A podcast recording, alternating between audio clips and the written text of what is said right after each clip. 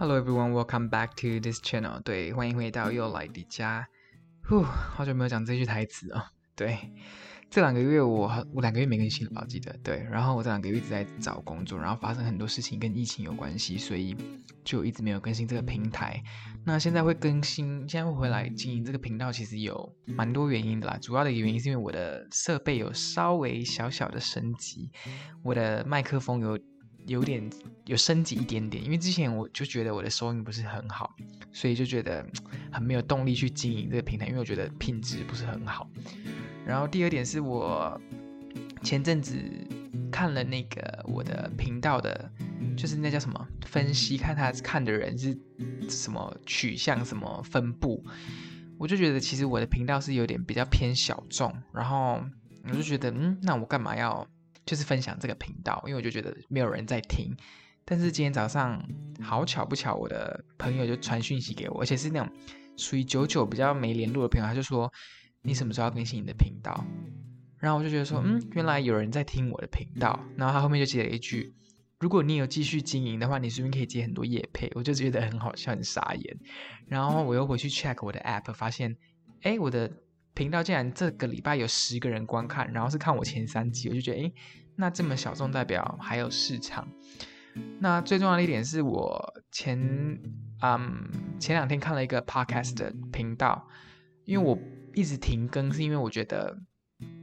我的生活经历没有很丰富，然后没有很成功，就是为什么要跟大家，就是凭什么资格，或者是凭着什么故事内容去跟大家分享我的，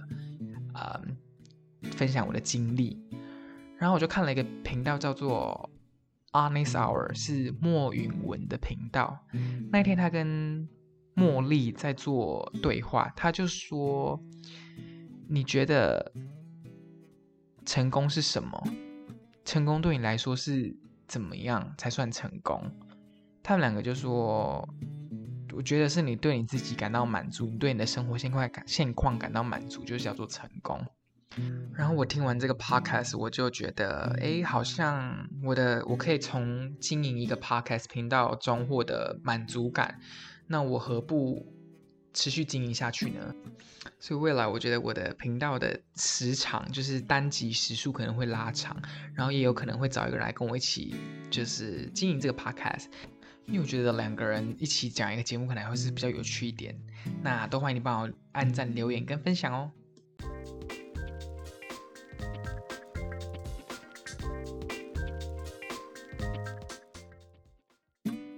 这阵子很多人一直问我疫情的事情，就是到底多很多，现在疫情怎么样？我觉得这个问题真的好难回答哦。但可以大家跟大家报告一下，就是我疫情大概我八月中回来的时候，算蛮稳定的，每天大概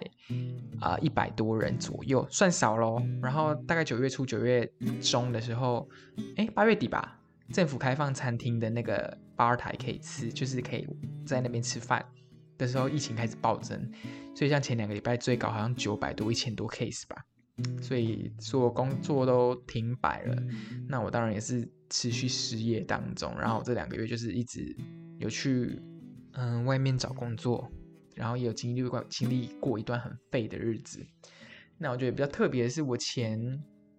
大概十月初我拿到一份酒店的面试机会，呃，饭店酒店对，是全球连锁五星级的饭店，所以我觉得是一个很珍贵的。机会我应该要把握，然后我一我一月要实习，所以我觉得这个是一个很很重要的时候，我就很看重，然后我就开始，因为他们面试也是线上，我就被通知某一天要面试，我就啊准备了大概一个礼拜，然后就面试第一关，然后第一关通过了，我就被通知要第二天要面试第二关，我觉得好，第二天又通过了，总共我面试三次，第三次的时候我面试完，我等了大概一个礼拜，然后收到了。啊，email，他就传简讯给我说，Unfortunately，很不幸的是，我们现在没办法聘你，但他没有讲任何的原因，所以我就觉得那个时候，我真的觉得世界末日要来了。我因为我非常看重那个工作机会，然后那天一接到简那个 email，我就大崩溃，大哭，我就说。这这到底为什么会这样子？然后就一直很怀疑自己，因为他没有写理由，我就觉得是不是因为我，呃，是因为我是亚洲人，还是因为我是，嗯，我是英文讲的不够好，我面试准备的不够明确，或者是我讲的不够详细。然后我朋友就跟我说，No, it's just because of COVID nineteen，什么什么什么之类的那一类的。可是那当下你不会觉得是因为疫情的关系让你找不到工作，让你没办法面试上。反正那个当下我就是觉得我的世界要毁灭了。大概过了一两天，我就一直很认真去想到底为什么要发生这件事情，到底为什么面试不会上。然后我才发现，其实我自己根本也还没准备好在。就是疫情期间，嗯，在这么高风险的情况下去工作，我觉得我还没准备好，但我以为我准备好了。然后另一方面是我发现我会对于这个面试这么挫折感这么大，是因为我在台湾的时候第一份工作面试是我很顺利就拿到工作，我没有摔过跤，所以我不知道这个挫折感会那么大。那我觉得也是这个原因导致我。在面试的过程，可能我不自觉的我会对于面试太过有信心，因为我没有失败过，所以或许啦，我也不清楚当初面试的状态是怎样，但我觉得有可能会让我自己变得比较过于自信而显露的自负跟骄傲或自大，所以我觉得老天爷真的是让我学了很大的一课啦，在这个疫情期间，那当然这一期间我也很曾经很负面很萎靡过，我。觉得人生没有目标，然后我就想要找一些了解自己，或者是跟自我觉察、自我认识的一些影片来看。这样讲好像有点模糊。举个例子好了，我前阵子就是一开始看的影片是，呃，曾之乔在 TikTok 的影片，他讲了很多话，我觉得就是我马上被他圈粉，因为他。是一个十五，他因为这些经历他自己说，他说他十五岁出道，然后十九岁得了轻度忧郁症，所以他做了很多自我觉察、自省的过程。那他在那段演讲里面分享了有一段稿子，我觉得我很喜欢，是他说网络上有很多名言听起来很振奋人心或鼓舞人啊努力，但我自己听起来我觉得有点吊诡。他说网络有一段话说。如果你还不呃还没有成功，是因为你不够努力。我听完了当下，我觉得，哎，这句话没什么问题啊。你还没有成功，就是因为你不够努力啊。你就是要继续努力才能成功啊。但他就说，他觉得这句话有点怪。如果今天你是一个，嗯，凡事都会呃努力或用力过头的小孩，你听到这句话，你不会。他不会鼓励你更努力，他只会让你觉得你更挫折，因为你已经很努力了，为什么还没有成功？所以其实我听了的当下，我我从以前从不认为说，如果今天有一个人批判我说你还没有你还没成功，是因为你不够努力，我从不觉得这是一件啊不对的事情。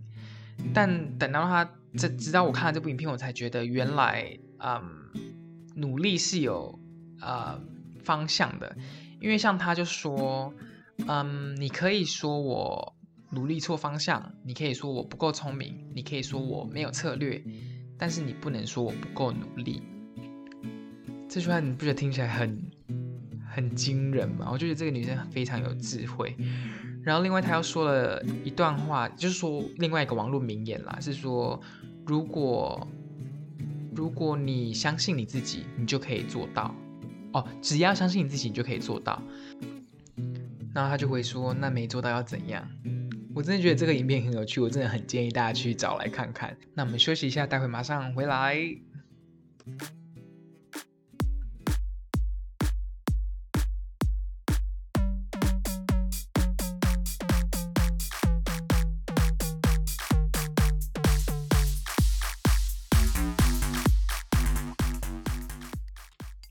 通常音乐后面都会插一支夜配，对不对？我还专程去做这支音乐，比方说什么点选我的折扣码可以折五十块之类的。Welcome back to this channel，对，欢迎来到又来迪家各位听众们。今天讲了好多有关梦想啦，或者是努力努不努力啦，或者是到底什么是成功。我觉得我自己回头看这两年，我都觉得我不知道自己到底成功了没，但是我就会觉得这个旅程是一段很奇幻奇妙的旅程，因为我。根本就不会想到自己做的这样一个决定，因为你可能问五年前的自己说你会不会来加拿大念书，答案一定是不会。所以我现在回头看，觉得自己其实真的还蛮勇敢的，做了任何每一步自己所踏出的决定。那我觉得还有一个很重大的决定是在我去年，就是我在犹豫科系这件事情，就是念书要念什么科系的时候，因为我在去年，今年是二零二零嘛，二零一九年的大概年底还是年中的时候，我是来加拿大这边念牙体技术系 （Dental Technology）。然后好死不死，我生物考没过，好白痴哦！生物考试没过，其他都过，就生物考没过。好啦，生物考没过，我就没办法念这个科系。然后我就必须得在两个选择里面做决定。第一个就是等一年，然后再重考一次生物考试，讲起来还是觉得有点智障。然后另外一个就是从学校的科系里面再选一个你喜欢的科系，然后可以可能隔两三个月念就入学这样子。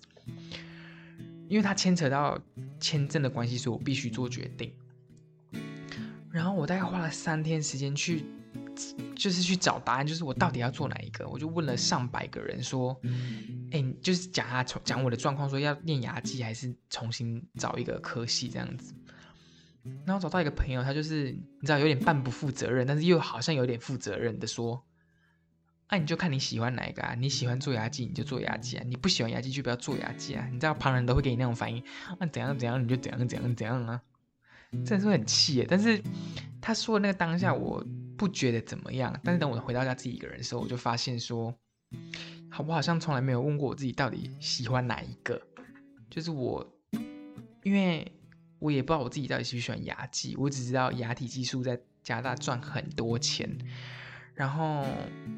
那个当下，其实我一直很犹豫，说我到底要牙技还是再选一个科系。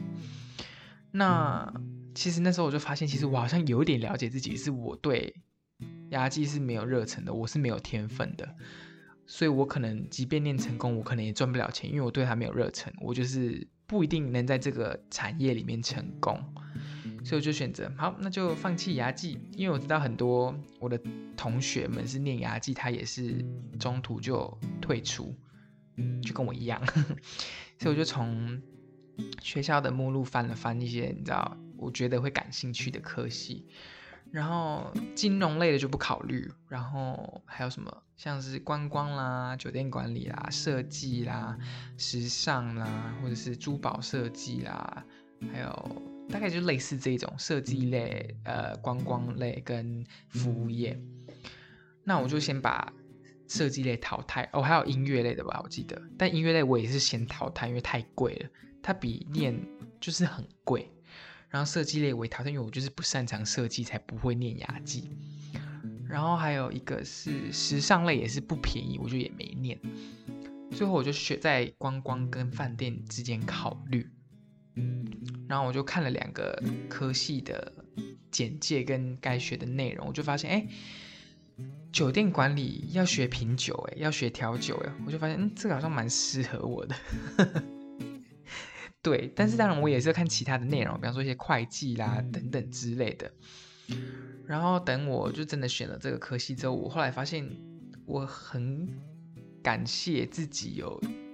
努力的，就是认真的问问自己喜欢哪一个科系，跟去认真做功课翻这些科系。因为等到我入学之后，我发现这些科系的科目对我来说没有太难，因为我是有兴趣的。所以我觉得这其实就是真的，问问你自己喜欢什么，真的是 win win，就是双赢的局面。然后我还发现一件事是，教授们很喜欢在问，在学期间问说，你觉得你对你的。你的热忱是什么？你觉得你对这个产业，如果你今天雇主来，他为什么要聘你？我觉得他们都是 say 好的，因为怎么可能每一个教授都问同样的问题？我觉得他就是想要你，如果真的不喜欢这个科系，赶快从第一个学期赶快转走。我真的觉得很好笑。但我觉得这个问题也让我们反思：说如果真的不喜欢这个科系，或者是说如果真的喜欢这个科系，我们有什么？能力或者是我们的个性是怎样可以待在待在这个产业里面？像如果你真的就是一个科技仔，你怎么可能待在嗯酒店产业，或者是我们所说的饭店？嗯，就是酒店饭店是一样的吧，就是服务业产业，因为你就是比较喜欢静下心来钻研那些数据、钻研那些电脑科技的东西，就是我这种常人没办法理解，因为我觉得好难哦，因为我没办法，像我之前就是做过牙技实习嘛，我就做了那个一年，我真的觉得我要疯了，我每天坐在那边就是整天看的东西都一样，可能模式不一样，可是就是整天看的东西都一样，我就觉得。哦，我的妈呀！我真的是一个没有办法，我的生职场生涯不能少掉跟人沟通这件事情，就是不能少了跟人面对面接触这件事情。我如果没有，我会疯掉，所以我就没办法做工程师啊，呃，设计师，就是产品的设计师或一些那种，我都会直接。离开我的工作，所以我就觉得幸好我当初有从牙技跳到另外一个产业来。那我也还没实际在饭店酒店里面上班过，所以我也不知道我可能哪天又职业倦怠都会跟大家分享。但是我觉得我是不会啦，目前来看我觉得不会，因为我觉得应该蛮有热忱的。You never know，但是至少也有在加拿大做那个服务生，在餐厅做服务生，我觉得哎还蛮开心可以做服务生，因为我觉得服务生。就是小费领的蛮好的，我原本要讲一些你知道，就是感觉好像很积极向上，就是说，哎，就是因为这个工作我很喜欢服务人什么，但是觉得好像最让我开心就是小费领的真的还不错，这个频道变得好廉价啊。但显得额外的 平易近人吧，对吧？对，那我想今天差不多就到这边。如果你喜欢今天的内容，都欢迎你帮我按个爱心，然后帮我 subscribe 订阅，然后记得帮我分享出去，让更多人听到，那这样才有机会制作更多更优质的节目，然后更长的时间。因为如果大家，我相信，我觉得大家好像都比较偏爱长集数的呃 podcast，所以呃都会努力。现在大概。二十分钟左右，那未来想要考虑都要三十分到五十分，但是真的需要你们的分享，让我有更多动力可以做这么长的节目。And thank you for listening today. Have a nice one. Take care. Bye.